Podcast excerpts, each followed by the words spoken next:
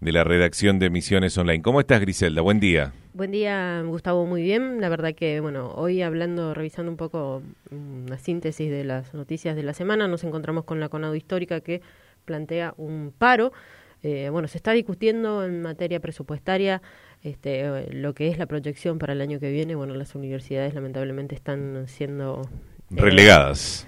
Sí, esto es eh, igual que el... Bueno, la ministra Ivonne Aquino y el, el, presidente del Consejo también nos hablan de recortes, nos hablan de eh, merma de fondos.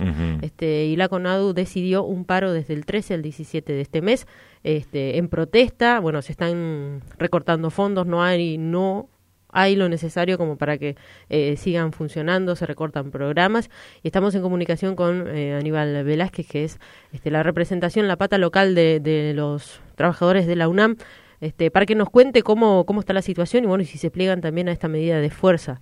Este, buen día, Aníbal. Buen día, ¿cómo les va? Pero muy bien, cuéntenos cuáles son las novedades después de esta declaración de, de la medida de fuerza que se va a llevar a cabo eh, la semana que viene. Y la Histórica se reunió en un congreso, también la otra CONADO se reunió en un congreso y ratificaron la medida de fuerza de paro total de actividades porque una convocatoria eh, para la reunión del lunes eh, para discutir en la paritaria eh, pidieron adelanto de qué iban a tratar en definitiva le dijeron que no tenían nada que lo único que tienen es el 15% y que lo que podían ofrecer es otro adelanto de 5% más para agosto mientras que se seguía discutiendo entonces eh, ante esta perspectiva, por unanimidad de los congresales, que eran unos 93 congresales de la Conada Histórica, decidimos eh, un paro total de actividades ahora, a partir del lunes hasta el viernes, y eh, volver a evaluar en un plenario de secretarios generales eh, la continuidad y si mejoró la oferta el lunes. En el caso de que el lunes ofrecieran eh, algo o por lo menos para hacer, se adelantará ese plenario y se podrá eh, levantarse la medida, pero nuestra eh, perspectiva me parece que es totalmente eh, no optimista, por no decir pesimista, y el pedido de 133 millones de mil millones de pesos que piden el SIM para el presupuesto de la universidad, ellos ya dijeron que está muy lejos y es más probable que nos recorten el, el presupuesto aprobado en el 18, que es 103 mil millones de pesos, eh, que nos recorten, como ya lo están haciendo ahora, eh, que aumentar un 32% que es el que pide el SIM para funcionar normalmente en las universidades públicas. Eh, perdón, este, Grisela. Aníbal, buen día. Gustavo los saluda. ¿Qué, ¿Qué, va a afectar? ¿Qué áreas de la facultad va a afectar este recorte que, bueno, está planteando ya la Nación, pero que va a profundizar en el 2019? Eh, en, la, en, la, situación del salario, creo que eh, al no estar contemplado un aumento salarial, en el presupuesto que está discutiendo el Ministerio de Educación de la Nación, eh, afectará los salarios de los trabajadores y eh, fundamentalmente el funcionamiento.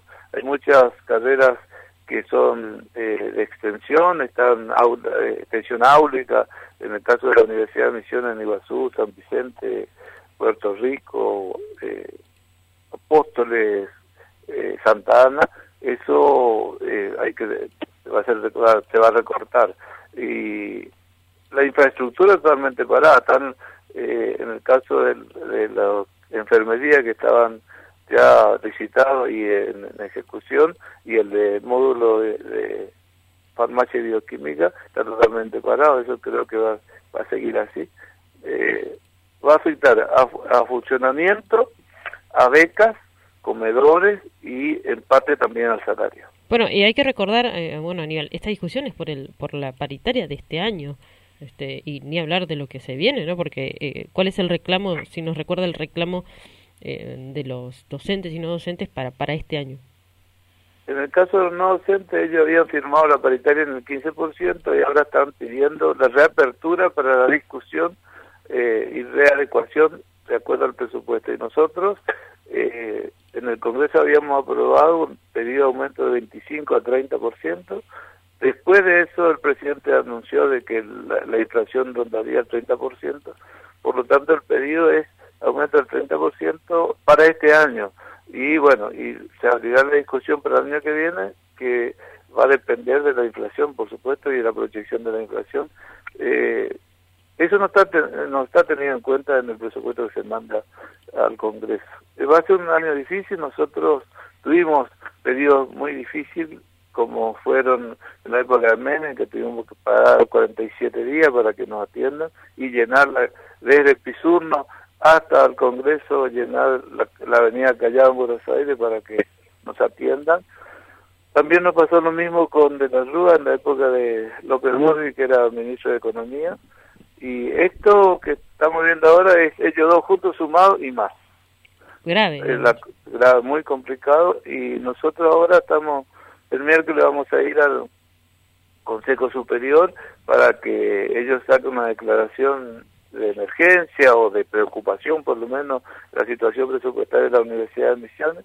Eh, también le pedimos al, a la Cámara de Representantes, al Poder Ejecutivo Provincial y en el transcurso de, acá a fin de año vamos a cada uno de los intendentes que tienen albergues, que ellos, eh, según tuvimos noticias y hablamos con algunos de ellos, nos dijeron de que van a tener dificultades para sostener el alquiler de los albergues eh, que tienen en eh, en El Dorado, acá en Posadas, y van a tener complicaciones, a ver cómo podemos hacer, entre todo, para mantener esta universidad pública que vienen por la eh, por la gratuidad de la enseñanza que siempre la derecha liberal eh, cuestionó eso, que tienen que estudiar lo que tienen plata. Acá lo que queda claro es que cuando se habla de, de, un reclamo por fondos, este no se trata solamente de salarios, no se trata de edificios, se trata de mantener el sistema que está hoy en funcionamiento y tiene a cientos y miles de misioneros estudiando y bueno,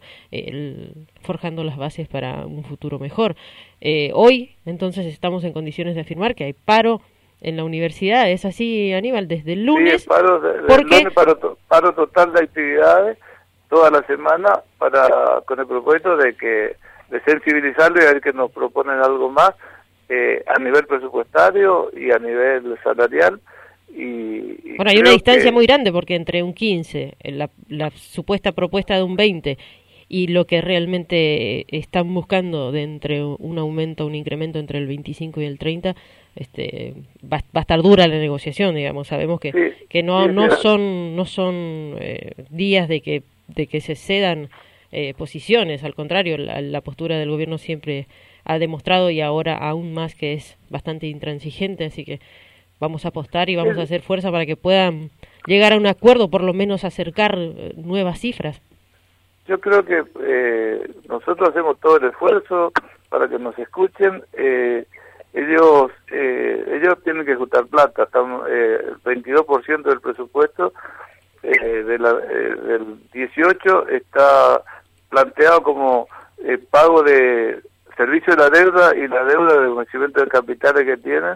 22%, quiere decir un poco más de la quinta parte del presupuesto solo para pagar una deuda que adquirieron ellos. Entonces hay que juntar plata de todos lados y ellos, como no juntan del lado de los exportadores, entonces tienen que juntar en el ajuste de, todo el pueblo argentino. Entonces nosotros, la consigna es, nos, nos llevó también el ajuste a los universitarios. Aníbal, ¿participó usted de alguna de esas reuniones donde el gobierno eh, propone un incremento salarial, este de 15%? ¿Tuvo la chance o no? Sí, nosotros tuvimos en una de ellas al principio y como tenemos varios años en estas negociaciones, yo le había dicho eh, que esta postura del gobierno es dura, mucho más que otra, por lo tanto mucho más difícil va a ser, dije después cuando salimos de la reunión, una de las reuniones que tuvimos, y después no fui más porque este, no avanzó tampoco, tampoco nos llamaron. Y este lunes no nos tuve, este lunes no estuve. Claro, lo que estoy tratando de entender es cómo, eh, cuál es la, eh, el argumento de, del Ministerio de Educación cuando propone un 15%. Antes, bueno, eh, todavía estaba el, el, el, el, número ficticio ese de 15% que lo sostenía el gobierno, ¿no?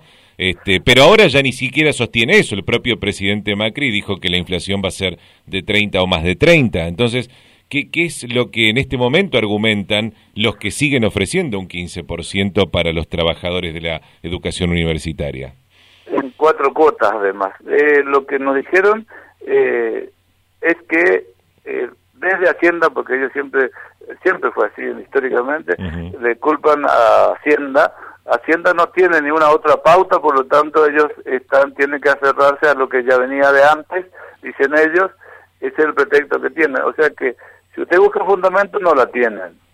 Pretexto, bastante. Gracias por su tiempo, Aníbal. Buenos días. Hasta luego. Aníbal Velázquez de ADUNAM, la Asociación de Docentes de la Universidad Nacional de Misiones, que desde el lunes no